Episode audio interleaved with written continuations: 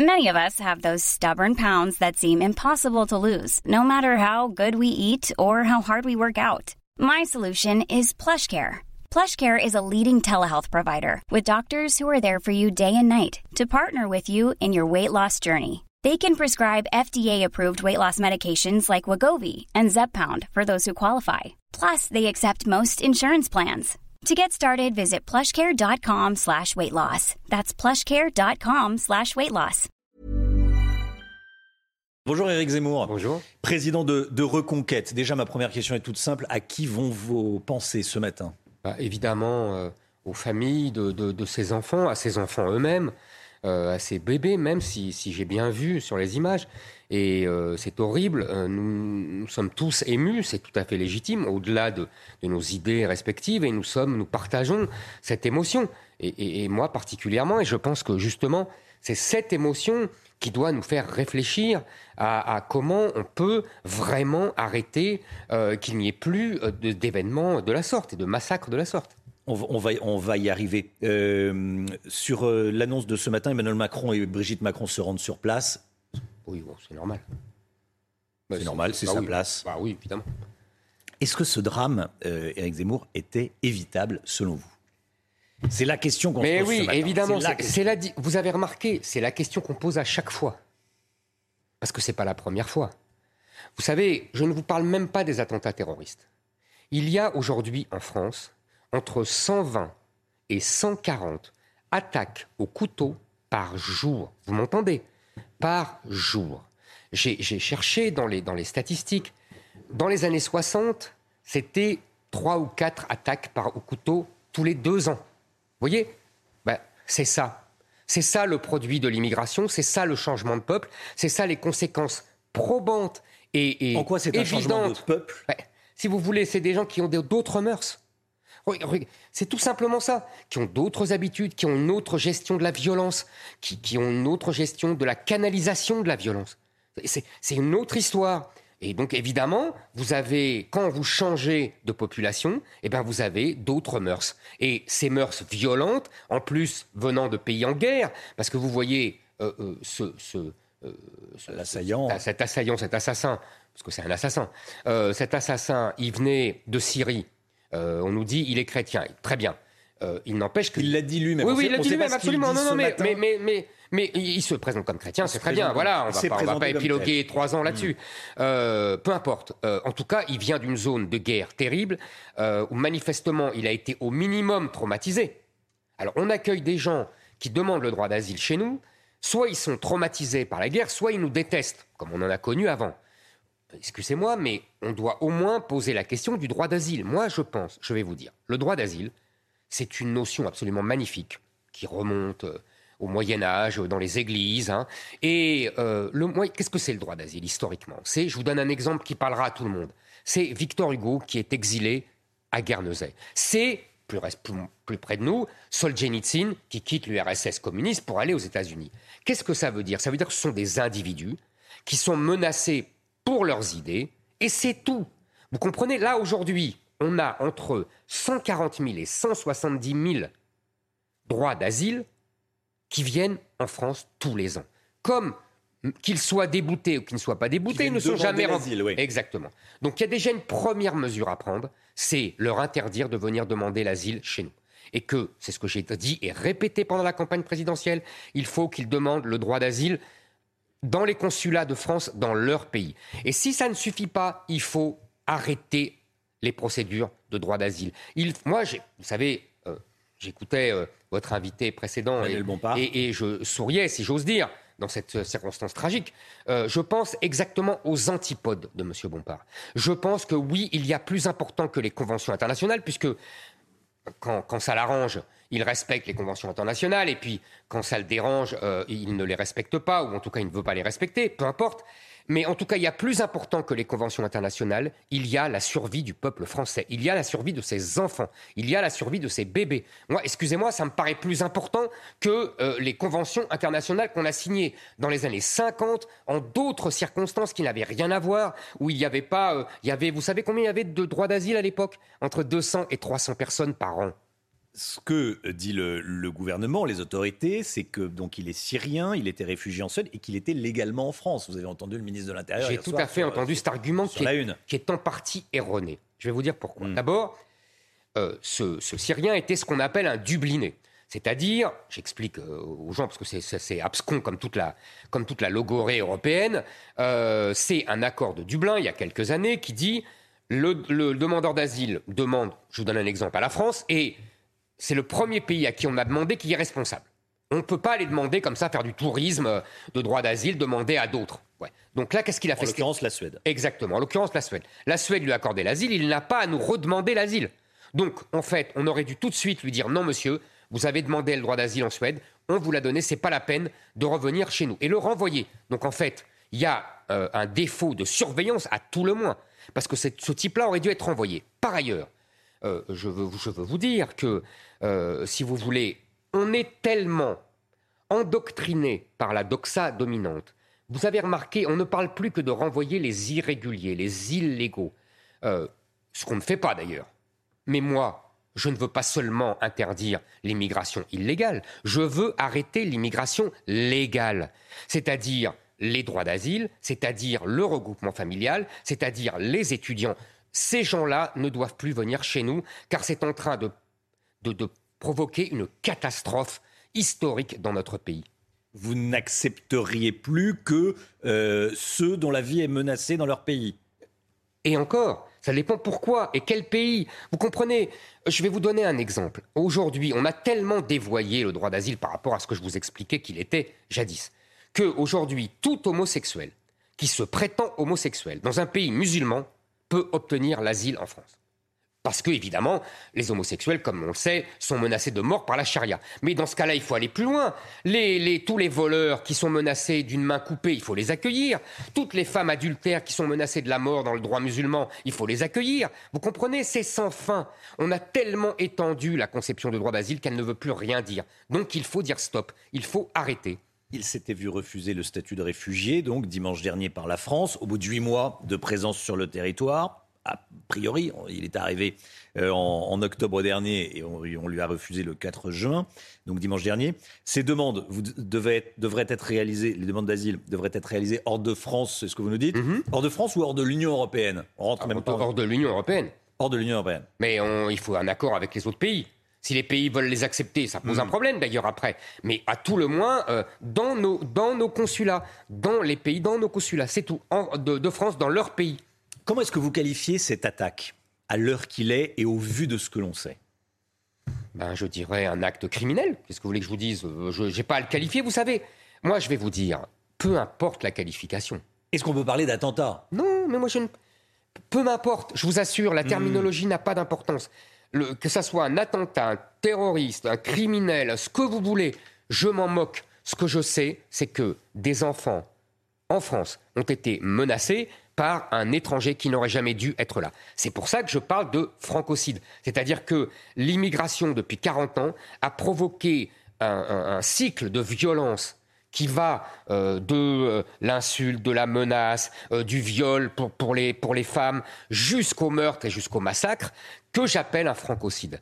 Sur le modèle, vous savez, des féminicides, qui expliquent très bien qu'il y a une, une, fragilité particulière des femmes qui sont plus souvent tuées par des hommes. Voilà, c'est le même principe. Il y a là un cycle de violence que nous devons interrompre et qui menace chacun d'entre nous chacun d'entre nous, et jusqu'à l'existence même de notre peuple. La gauche vous l'a reproché, ce thème de francocide.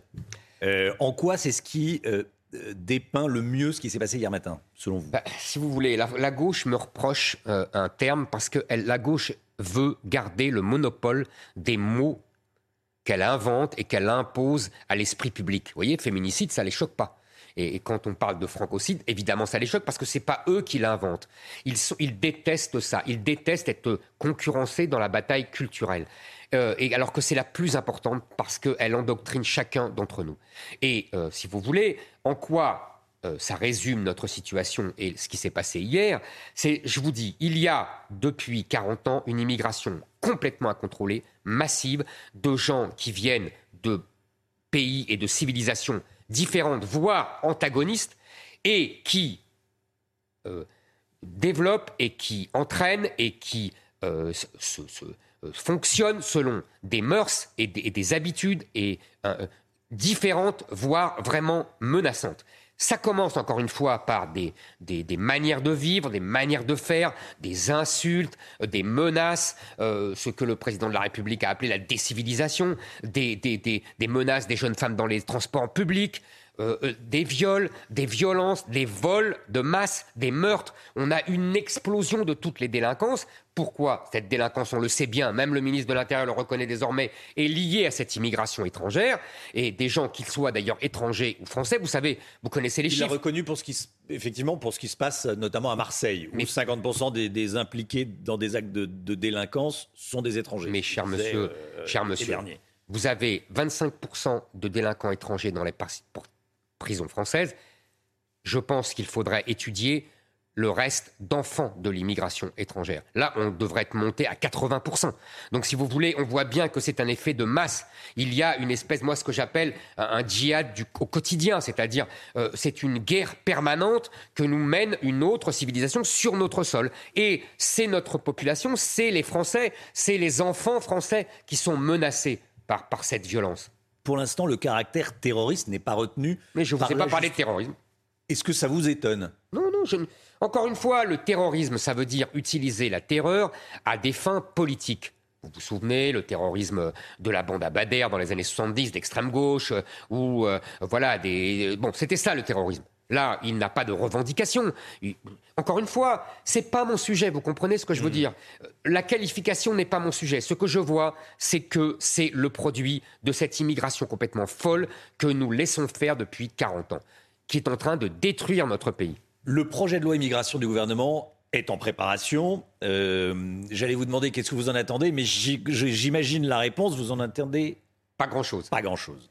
Si vous voulez, moi, je, constate avec euh, amusement, si ce n'était pas aussi tragique. Euh, qu'on m'a beaucoup dit pendant la campagne présidentielle, ah, euh, il est obsédé par l'immigration, euh, c'est pas le sujet important, le, pouvoir d'achat est beaucoup plus important. Le résultat, c'est que tout le monde ne parle que d'immigration. Tous les gens qui n'ont rien fait quand ils étaient au pouvoir, comme M. Édouard Philippe, comme les gens de LR, comme aujourd'hui le gouvernement, tous ces gens qui sont responsables de la situation d'aujourd'hui se mettent à dire Oh là là, mais moi je suis audacieux, je suis transgressif. Euh, je vais arrêter l'accord euh, avec les Algériens de 68. Je vais euh, réduire l'immigration clandestine. Non, il faut un plan complet. Le plan complet que j'avais présenté pendant l'élection présidentielle et qui est cohérent et qui prend toutes les mesures possibles, avec effectivement une modification de la Constitution, avec effectivement un référendum, car aujourd'hui, on a donné les clés de la politique migratoire aux juges, aux juges, en particulier le Conseil constitutionnel, le Conseil d'État, qui eux le laissent aux immigrés eux-mêmes, qui font venir qui ils veulent ou quasiment qui ils veulent. Et donc il faut reprendre en main tout cela, et ça demande un plan complet qui arrête non seulement, je le répète, l'immigration illégale, comme on l'entend tout le temps, ce qu'on ne fait pas, mais aussi l'immigration légale. Les républicains euh, présentent un plan qui ressemble à ce que vous venez de dire, en deux parties euh, il y a, on modifie la Constitution pour, avoir, pour euh, j'allais dire, avoir les mains libres. En tout cas, pour euh, éviter que, des, que les, juges, les juges sanctionnent toutes ces mesures. Et ensuite, on serre la vis. Je vous accorde tout à fait que les gens de LR ont fait un grand pas, mais d'ailleurs qu'ils avaient commencé de faire pendant la présidentielle avec M. Barnier, Mme Pécresse, sauf qu'ils ne vont pas au bout de la logique comme d'habitude avec LR. Il n'y a pas dans leur plan de suppression du droit du sol, par exemple. Or, si vous voulez, sans suppression du droit du sol, euh, les femmes continueront de venir accoucher en France euh, pour que leurs enfants soient français. Il faut supprimer le droit du sol. Euh, il n'y a pas de limite, il n'y a pas de, de limitation drastique des nombres d'étudiants. Il n'y a pas, en vérité, d'interdiction du regroupement familial. C'est simplement qu'ils le rendent un peu plus sévère. Mais ça fait 30 ans qu'on fait ça et que ça ne sert à rien. Euh, et on pourrait continuer comme ça. Quand ils disent qu'il faut une modification de la Constitution, ils ont raison.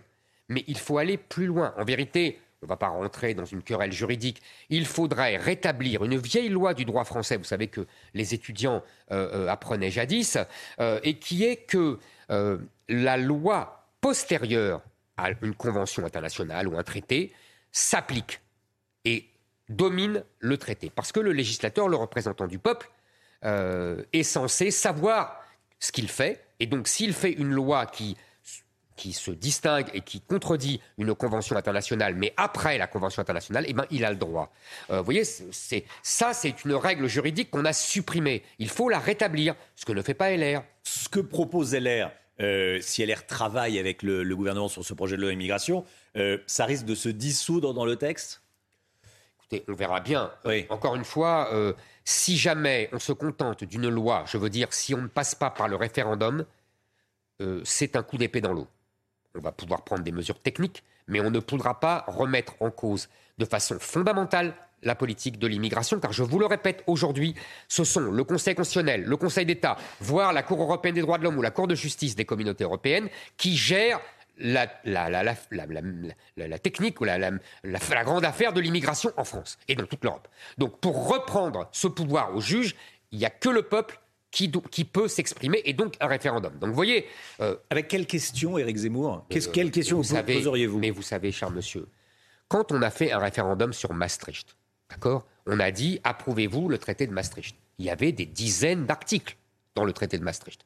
Quand on a dit, on a fait le référendum de 2005 sur la Constitution européenne, on a dit approuvez-vous la Constitution européenne? Il y avait des dizaines d'articles. Euh, quand on a dit, d'ailleurs, on peut remonter plus loin, en 58, quand le général de Gaulle demande au peuple, approuvez-vous ma constitution, eh ben, euh, il y a aussi des dizaines d'articles. Donc là, c'est la même chose. On présente un projet de loi avec des articles, avec tout ce que je vous ai dit et d'autres choses, euh, le renvoi des, des, délinquants, etc., étrangers, et on dit, approuvez-vous ce projet de loi. Et le peuple vote.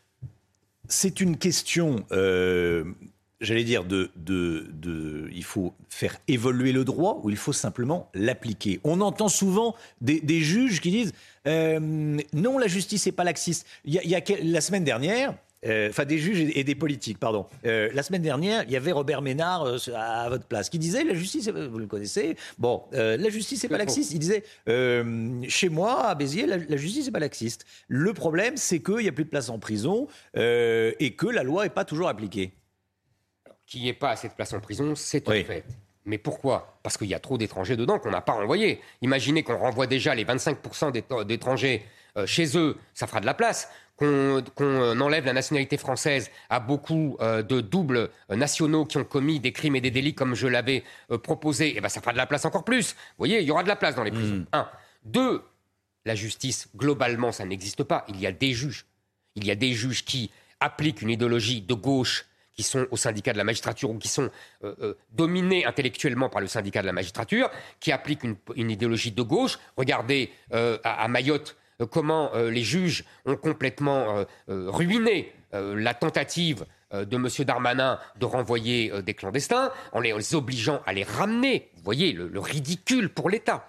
Ça, manifestement, on voit bien qu'il y a des juges qu'on appelait rouges jadis et qui appliquent un agenda idéologique. Il y a d'autres juges qui effectivement n'ont pas cette idéologie et qui appliquent la loi. Mais, si vous voulez, la loi ne veut plus rien dire. pardon, hein, je, me répète, la loi aujourd'hui ne veut plus rien dire.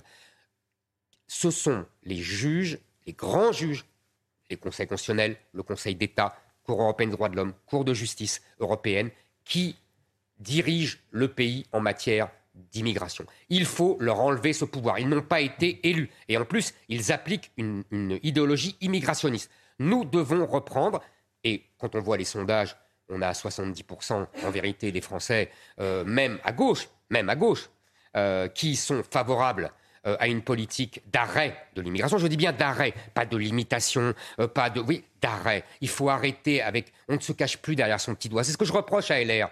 Parce que LR, vous parliez de LR tout à l'heure. Oui. Ils ont des mesures restrictives, vous avez raison. Mais pas suffisantes, je vous l'ai dit. Mais ils ont aussi des quotas d'immigrés. Qu'est-ce que c'est les quotas d'immigrés? C'est exactement ce que veut faire euh, euh, M. Dussault et M. Darmanin euh, avec les métiers en tension. Les patrons vont demander des employés parce qu'il manque d'employés et le gouvernement va leur donner des quotas. Et après, ces gens-là qui vont venir, qu'est-ce qu'ils ont? Ils ont une famille. Donc on fera venir leur famille. Et c'est sans fin. Donc vous dites que ça ne changera rien. Exact. C'est oui, ça ne changera rien. Ce qu'il faut, c'est dire, mettre un objectif immigration zéro. C'était l'objectif, je vous le rappelle, hein, pardon, hein, de la droite, M. Chirac, M. Giscard d'Estaing, en 1991, qu'ils n'ont jamais mis en, mis en œuvre. Et il y a des pays qui y arrivent. Qu'on ne me dise pas que c'est impossible. La Hongrie y arrive. La Pologne ne prend que des Ukrainiens. Le Japon, le Japon, vous savez combien ils ont en moyenne de droits d'asile au Japon, monsieur? Écoutez, entre vous, 30, allez me le dire Entre 30 et 40 par an. Hmm. Et quand ils ont eu là 200, ils vont faire une loi pour encore durcir les conditions du droit d'asile. Moi, je veux que la France fasse comme le Japon. C'est possible. Une dernière question, Éric Zemmour. Euh, je veux vous entendre sur euh, cet homme qui s'est interposé. Il s'appelle Henri. Il a 24 ans. On va voir son, son, son visage. Il fait un tour de France des, des cathédrales. Euh, c'est l'homme au sac à dos. Hein c'est l'homme au sac à dos. Celui qui est allé au contact de, de, de l'assaillant. Il a écrit qu'il allait bien. Il demande de prier d'ailleurs pour les victimes. C'est un héros pour vous? Ben, écoutez, c'est un homme courageux, euh, comme il y en a plus beaucoup, euh, comme il y en avait beaucoup. Moi, vous savez, euh, j'ai connu dans mon enfance beaucoup de gens qui étaient comme ça. Mon père était comme ça, des gens de ma famille étaient comme ça. C'était des gens qui n'hésitaient pas.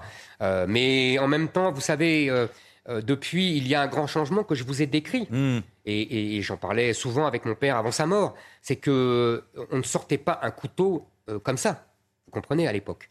On pouvait se battre à main nue, c'était euh, une position virile, vous voyez ce que je veux dire. Mais là, aujourd'hui, justement, avec le changement de peuple que j'ai décrit, euh, nous sommes dans un autre monde. Ben, Nous sommes dans une autre civilisation. Et, où, le coup de couteau euh, devient euh, euh, l'ABC euh, des rapports de force. Éric Zemmour, président de Reconquête, était avec nous ce matin. Merci Merci. Éric Zemmour d'être venu sur le plateau de la, de la matinale. Merci de m'avoir invité.